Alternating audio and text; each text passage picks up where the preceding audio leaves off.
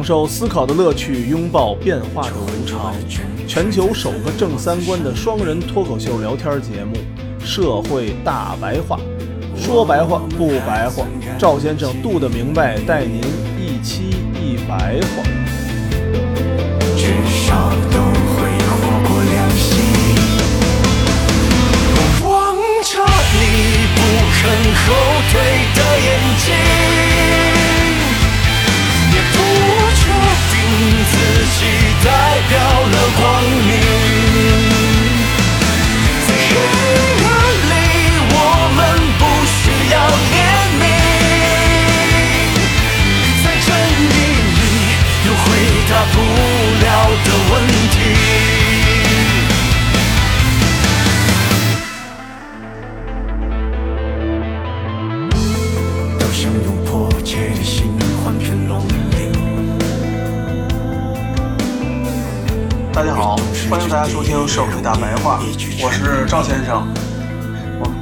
对面的还是咱的杜大明白。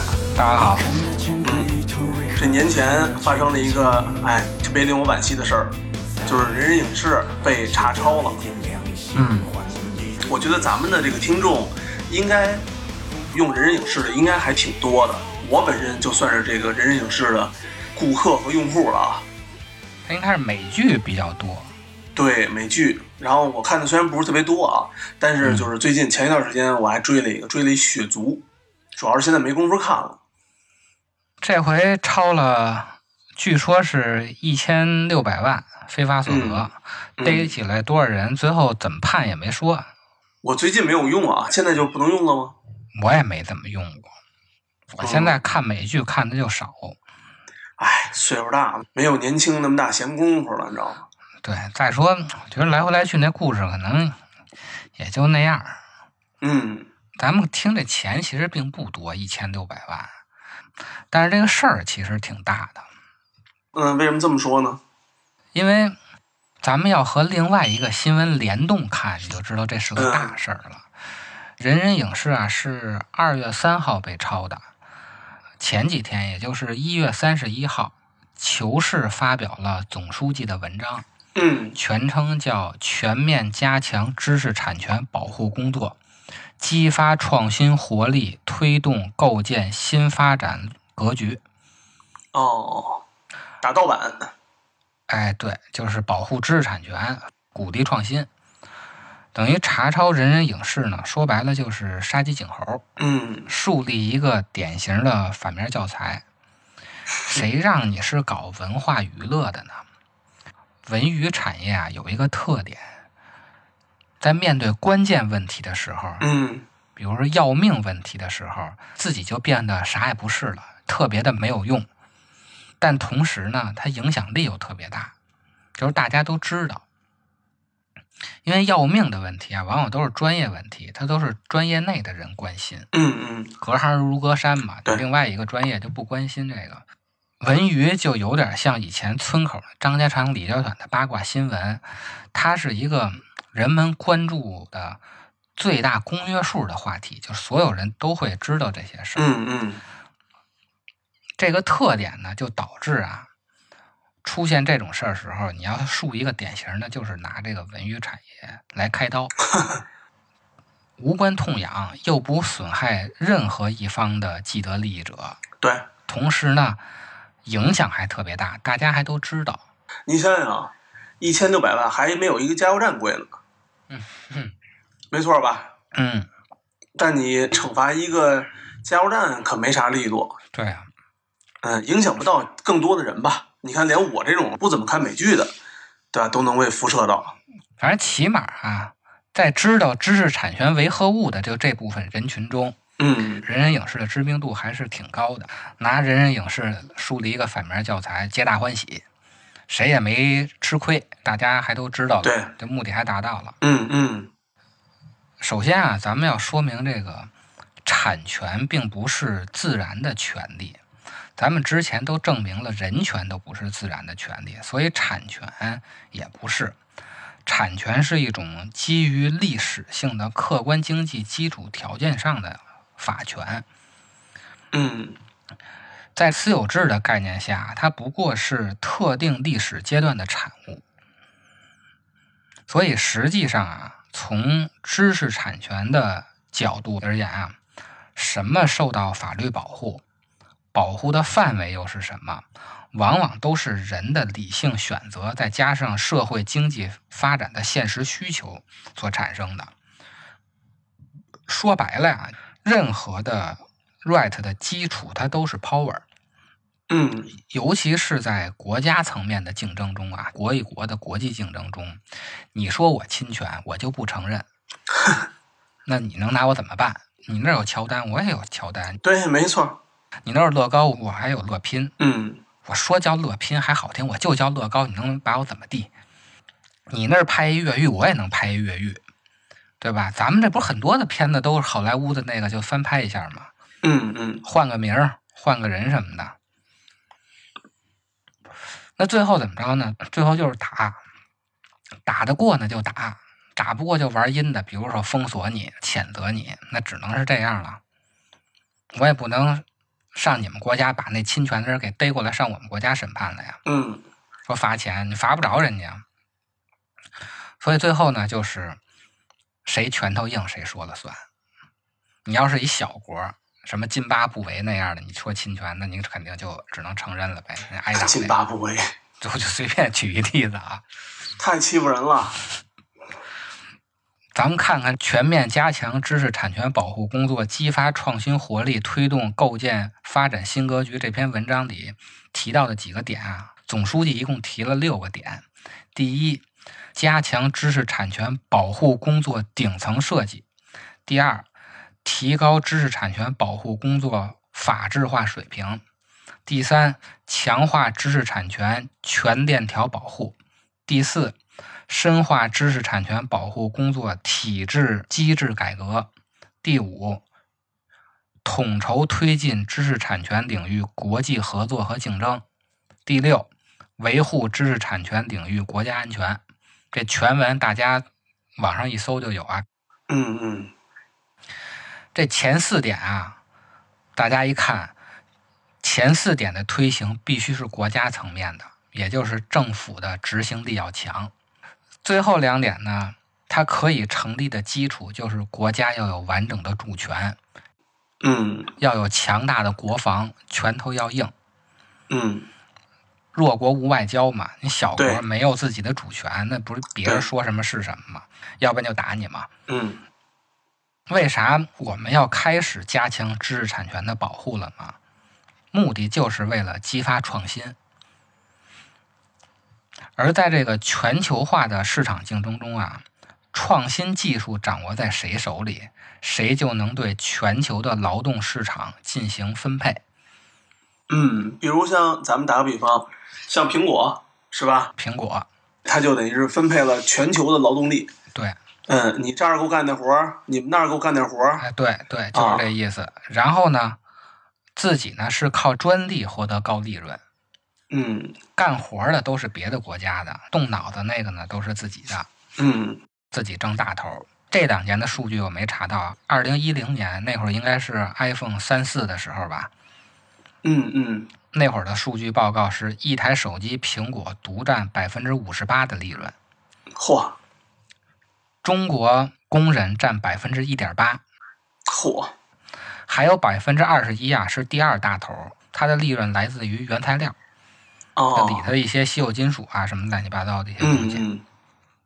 当然，这两年可能有所好转，但也不会好哪儿去。苹果公司还是拿走了大部分的利润，所以大家肯定是愿意当指挥别人干活的，而不是被指挥干活的人对，还能多挣钱呢。啊，还能多挣钱啊！所以各国都想办法加强自己的创新能力，保护自己的核心技术，这就是嗯国际上的竞争啊。尤其咱们国家啊，在全球化的国际分工中，最挣钱的一头就是掌握创新技术的，另外一头呢就是掌握基础能源和原材料的。咱们就看苹果这个利润分配就知道了，第一大头是创新技术的、专利的，第二大头就是原材料的。咱们两头都不占，可不是吗？咱就是靠卖苦力。说白了，对，能源呢和原材料是老天爷给的，那没有就是没有，除非你侵略啊，把谁谁谁的国家哪块有能源的地儿给占了。但是现在是不可能的嘛，没有就是没有。但是创新技术咱们是可以靠后天努力搞起来的。咱们国家虽然是世界工厂，制造业非常发达啊，但是大家都知道，咱们挣的就是辛苦钱。嗯，改革开放四十年了，咱们在生产制造方面可以说已经全球第一了，基础建设也是全球第一了，嗯，比别的国家都牛逼。如果咱们再把科技创新搞上去，再把新能源搞上去，不再需要外部进口这些老的能源，创新、制造、能源这三块全都不需要别人，就不会被别人抓住小辫子。如果这三样都掌握在自己手里的话，咱们造出来的东西肯定是科技含量又高，还比欧美的便宜。对，那是一定的呀。那你最后是不是就远销海内外了？嗯，那所有的钱也都是咱们自己挣了，这就是咱们要保护知识产权的目的。加强技术的核心竞争力啊，无非就是两种手段，一个是国家自己花钱搞科研，搞基础学科的教育，什么数学呀、基础物理啊，包括哲学呀，就这种最基础的学科，培养人才。这是一个投入大、见效慢，但是你一旦铺开了以后啊，它收益也是挺大的这么一个工作。另外一个见效快的呢，就是学别人的直接抄。啊，这是对直接抄，也不光是直接抄，你也可以从市场中吸引企业进行研发。就像现在的这些新的互联网，都是企业带头研发的，这些什么支付技术啊，包括什么交易平台啊，这都是企业带头研发的嘛。嗯，这种就是开放市场，让私人企业来进行研发，不是国家层面的搞这种教育科研了。或者呢，从别的国家引进生产线进行学习，比如咱们现在完全开放汽车市场了嘛，嗯，就是这个目的，把特斯拉这种全外资的企业引进来了。说白了，这个就是在学习人家的新的技术。嗯，另外还有一种呢，直接买技术，通过拆了装，装了拆，也就是逆向组装进行学习。咱们高铁就是这么搞的是吗？啊，买了四个国家的高铁技术，我记着一个是川崎吧，还有嗯，日本。还还有阿尔斯通，有日本有德国的，还有两个国家我忘了是哪儿。嗯，四个高铁技术都拆了装，装了拆，嚯，最后取长补短儿，发展出咱们后边的改进型儿。哦，嗯，那可以啊，不赖啊。当然还有一种方法就是偷学，偷学也算学啊，间谍那个也算。总的来说，一个就是搞这种基础的科研自己转，另外一个就是从别人那儿学，两个手段。而现在这个全球的知识产权体系啊，其实是美国霸权的体现。为什么这么说呢？首先，知识产权的全球化是资本主义进入到信息化时代而产生的。在资本主义还是产业资本为基础的时代啊，全球的贸易和它伴随产生的那些法律基础，都是以殖民扩张、争夺能源、争夺市场而建立的。但是现在争夺的不是这些资源了，嗯，当然资源也很重要，最重要的变成了创新能力和全球法律规则的解释权。等于从资本主义进入信息时代以后啊，人类社会就由围绕物质与能量的争夺，转向了围绕知识和信息的控制，包括对信息的占有和流通的法律竞争。等于争夺的东西变了。尤其现在互联网啊，什么大数据啊、云计算，不就都开始起来了吗？导致虚拟产权不断冲击传统的有形财产的原则。但是啊，有一个问题就是，国际体系依然是威斯特伐利亚那种民族国家的体系，还是这种民族国家互相竞争的这个体系。所以呢，资本它依然要挂靠一个权力强大的主权国家来维护它的利益。嗯。在特朗普上台以前，也就是咱们说的灯塔还没有倒掉之前啊，美国主导着全球事务，美元又维系着自己的金融霸权，那这些资本挑来挑去，肯定是美国最合适。对，能保平安啊，是不是？对，所以很多的专利最后都会卖到美国去，或者他直接在美国那边注册，嗯，申请专利保护。你能给我做主啊？是不是？对啊，我发明一个东西，我不可能上津巴布韦那种国家注册去吧？有啥用啊？嗯。所以美国实际上就在进行一场全球的知识产权布局，所以他天天就说这国家侵这个权，那国家侵那个权，天天说你偷他们东西。所以呢，咱们就聊聊知识产权的发展历史。大概在十七世纪的时候啊。资本主义其实那时候已经出现了没有实体的财产产权的问题，因为中世纪的欧洲产权啊，它是围绕土地展开的。那会儿它延续的是罗马法的原则。罗马法是什么原则呀？先占先得。嗯嗯，谁先看见就归谁。但是先占先得的原则呀，它不适应智力产出的这种知识财产。知识和思想不能像土地那样通过物质化的方式被确认、被占有。你说这想法是你想出来的，我说我比你早了十年，我打出生我就想出来了，只不过那时候我不会说话，我没说出来。你说这东西怎么证明？没法证明，就剩扯皮了。就是啊。但是这里边有一个矛盾：复制是知识产权获利的基本途径。本雅明有一本书啊，它书名就叫做《机械复制时代的艺术作品》。其实就跟这个书名一样，知识产权必须要满足可复制、可再现的特点，你才有用。要不然你光想出这么一个东西来，你没法复制，那它就没法生钱嘛。嗯。所以呢，它必须既可以以最简单、最便捷的方式去复制，它又不能想让谁复制谁就复制，这个就是问题的关键。虽然后来啊出现了印刷品，印刷品有一个好处，它把智力财产实体化了。早期的印刷品确实是化解了这个矛盾，因为早期的印刷品它门槛比较高，不是所有人想印就印的。对，不像现在咱们盗版啊，对，找一大字刻印的，您都能出本书的。但是科技进步了，现在你这复印机家家都可以买一个，所以它依然是没有从根本上解决这个问题。后来又盗版磁带、盗版录像带，包括现在您直接就是网盘下载连接嘛。于是到了十八世纪啊，知识产权的概念就从被占的那个实体。转向了发明创造的那个人。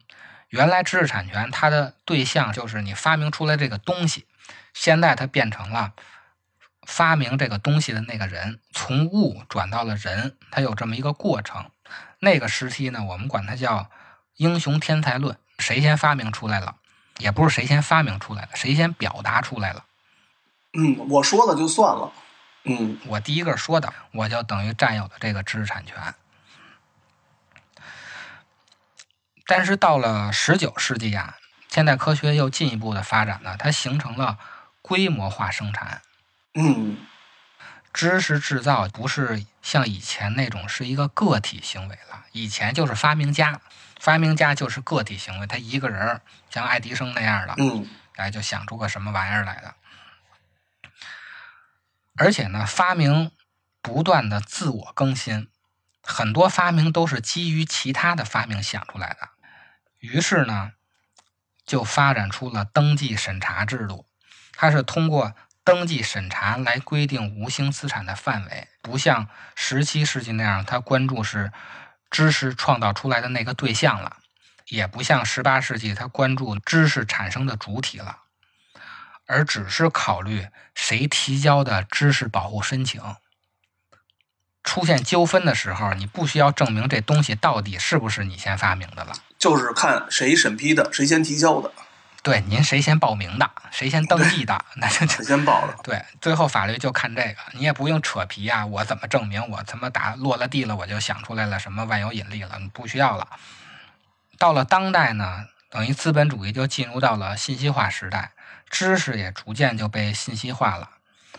知识的信息化呀，说白了就是把一切知识都纳入到社会系统内在的功能性运行循环中，等于知识就成了系统化运作的信息评估与程序化的法律赋权对象了。法律系统处置的不再是知识的使用价值的问题，而更多的是与资本主义的交易挂钩。所以呢，如今的这种智力财产啊，实际上是一种制度化财产。嗯，天才类的发明家的这种灵感，就慢慢被形式化的登记和审查程序，包括官僚系统所取代了。总的来说呀，通过建立一套权力解释权，从而让知识变成一种稀缺资源，然后让这种稀缺资源掌握在自己手里头。这资本主义啊，就是把什么都变成可以交易的。怎么能让这交易的时候东西卖得更贵呢？你就必须要把它变成一种稀缺资源，独有的。哎，对，这知识产权其实就是要把这种无形的财产变成一种稀缺资源，然后可以交易。所以到了现在，这种知识的使用价值的问题就没有那么明显了。这个东西到底有没有用，其实并不是最重要的，最重要的就是这东西到底能卖出多少钱去。嗯。这是在知识生产的一方面啊，但是这东西要变现的话，你还是要把它生产出来的嘛。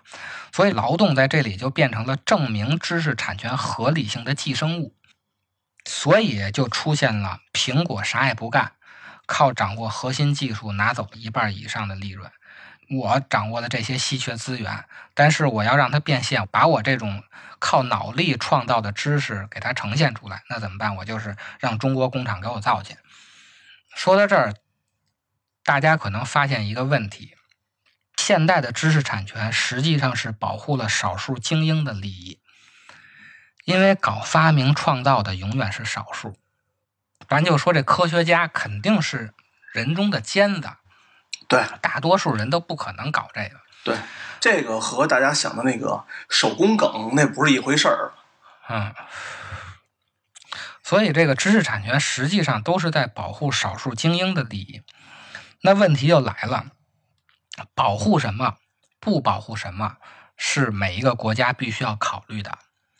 一般像什么食品啊、化合物啊、医药啊这些人们生活基本保障的东西，都是被排除在专利保护之外的。而且，保护多少，国际上也没有一个统一的标准。像什么专利权是保护二十年，版权呢是作者死了以后再留五十年，但实际上最后的结果呀，也是根据各方势力的博弈来定的。说白了，还是看谁拳头硬。对，像什么这二十年、五十年这些数字也都是拍脑门定的，也没有说什么因为所以的就二十年、五十年。所以从国家层面上来讲啊，必须要在知识产权的保护和造福人民两者之间找到利益的平衡点。如果你过度的保护知识产权，那就是站在人民的对立面，就会出现我不是药神的那种现象。咱们之前也说过，嗯，而人民对美好生活的追求啊，又必须建立在高品质的产品服务和高水平的艺术供给的基础上的。知识产权保护的越严。理论上是可以激发更多的类似的这种高水平的供给的，从而降低价格。但实际上呢，是抬高价格，因为它形成垄断了。这样呢，就不是普通消费者愿意接受的。因为大多数消费者，尤其像文学艺术的，都喜欢白嫖，哎，就是不花钱看免费的。对对对，要不是有广告，谁愿意充会员呢？嗯，像我们这种只为大家提供免费服务的还是不多的。如果知识产权保护的过于严格，或者完全的交给市场走自由主义的那一套，就会形成寡头，形成垄断。因为新的创新没有资本的支持，它无法变现，最后的结果那就是卖身，把自己卖给更大的科技公司或者更大的文化公司。因为这些利益尽管在法律上成立啊，但实际上是等于不存在的。权利人可能光有一个证书，啥也没有，因为你没法变现嘛。对，你说我写了一个特别牛逼的小说，是不是得找一个牛逼的出版社给我出版了？如果谁都不认识你，就都不给你出版，那怎么办？你就只能把这个卖给谁谁谁，然后他有名，他有影响力，他能出版，那不就这结果吗？对，其次呢，即便权利人有足够的资源来投入行使自己的权利，由于侵权方也有可能投入更多的资源来对抗，最后就是拼谁钱多嘛，谁的资源强。有可能虽然是这个发明人，但是你最后也有可能输了。这就像什么呀？其实就很像互联网企业的那种对拼。啊啊，对你说做个团购，做个买菜，这个专利算谁的呀？谁都不算。单车是吧？像滴滴打车呀这种共享单车，谁都不算。拼的就是你们最后谁有钱，谁能扛得住，谁成为最后的一个胜利者。最后拼的就是背后的资本嘛。对，互联网公司都是这么干的嘛。甭管是国外的苹果、谷歌、Facebook，咱们国家这几个不都是这么干的吗？对，甚至现在有一些新的创新公司啊，它打一开始的目的就是最后有一个卖身契，嗯，发明什么什么东西，最后我就什么卖给阿里了，什么卖给腾讯了，对就反正我就算成功了嘛，对拿着钱我就干别的去了。他一开始的目的可能就是被收购，对，所以啊，咱们又回到之前说的易兼并和不易兼并的老问题上来了。所以我们看到的是呢，配合加强知识产权的保护，在之前还有一个事儿，就是咱们之前说那个蚂蚁的反垄断的那个事儿。嗯这两个事儿其实也是一个事儿。也就是说呢，我们既需要加强知识产权保护，来鼓励创新，引进国外的技术。你要不加强知识产权保护，怎么能让外国企业安心的把这种高科技的东西带到咱们这儿来呢？那咱不就没法学了吗？对，所以这是一方面。然后成为全球劳动市场分配的顶端，咱们挣钱挣大头的钱。但是呢，当其发展壮大成为寡头、成为垄断的时候，当他站在人民的对立面的时候，咱们就要启动反垄断法。而且咱们国家的专利法确实有这种强制许可制度啊，这就是现在已经有的。嗯国家专利行政部门根据具体情况，可以不经专利权人的同意，嗯授权他人实施发明或者运用新型专利的一种法律制度。哦，如果你形成垄断了，或者就是如果我开放这个专利是有利于造福全社会的，那嗯国家是有权将这个专利开放的，不管你了，你爱同意不同意，哦，这样可以这样的。听着挺狠的。说白了就是水多了加点面，面多了和点水。嗯，你别招我。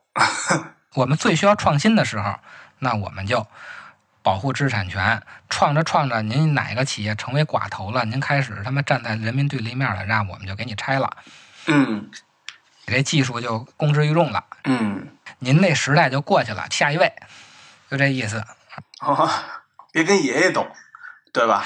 对，爸爸的爸爸是爷爷。当然啊，还有一个理论是觉着知识产权没用的，有一波人觉着知识产权压根儿就没用。这个东西啊，它也有道理。站在人类宏观的文明演进的角度看，知识产权确实没用，因为每次大的文明进步都没有知识产权什么事儿。你像什么孔子、老子、释迦摩尼、嗯穆罕默德这些宗教领域的人呀，没有人提知识产权的事儿。他恨不得他那个书啊，全世界都能读到。嗯，人家属于传教。对，去寺庙里还有自己掏钱印《金刚经》的呢。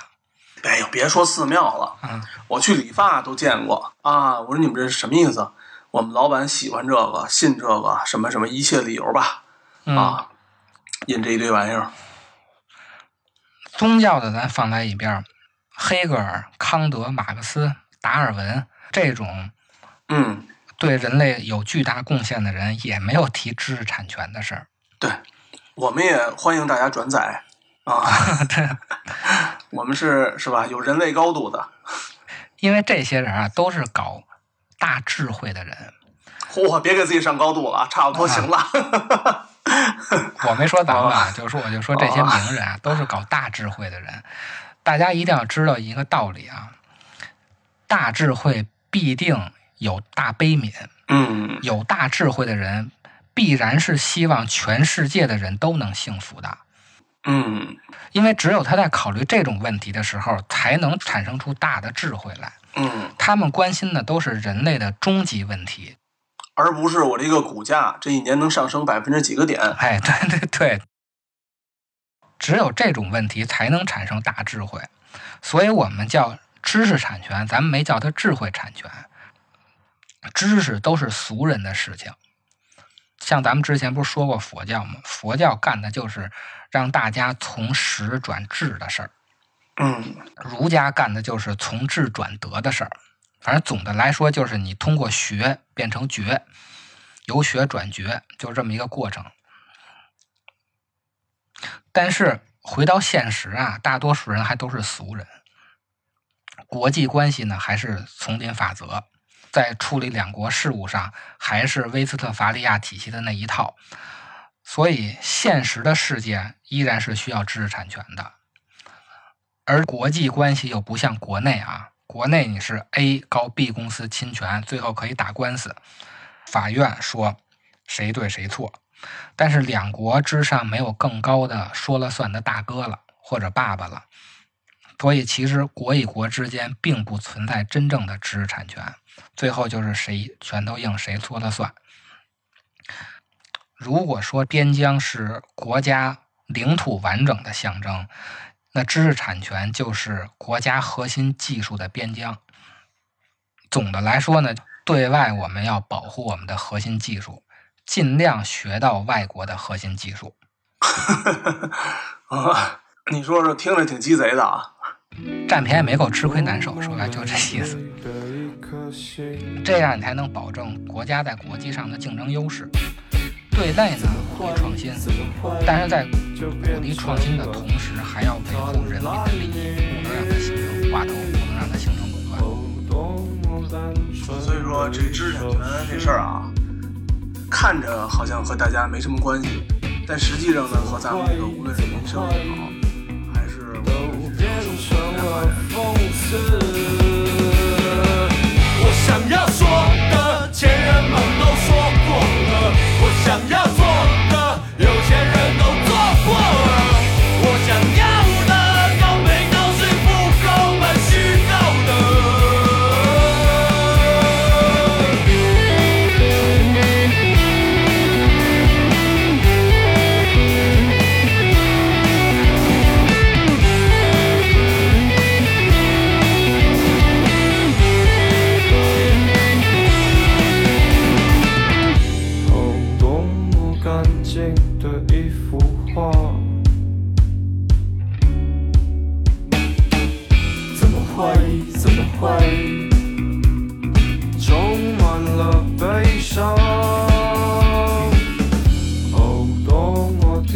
sudden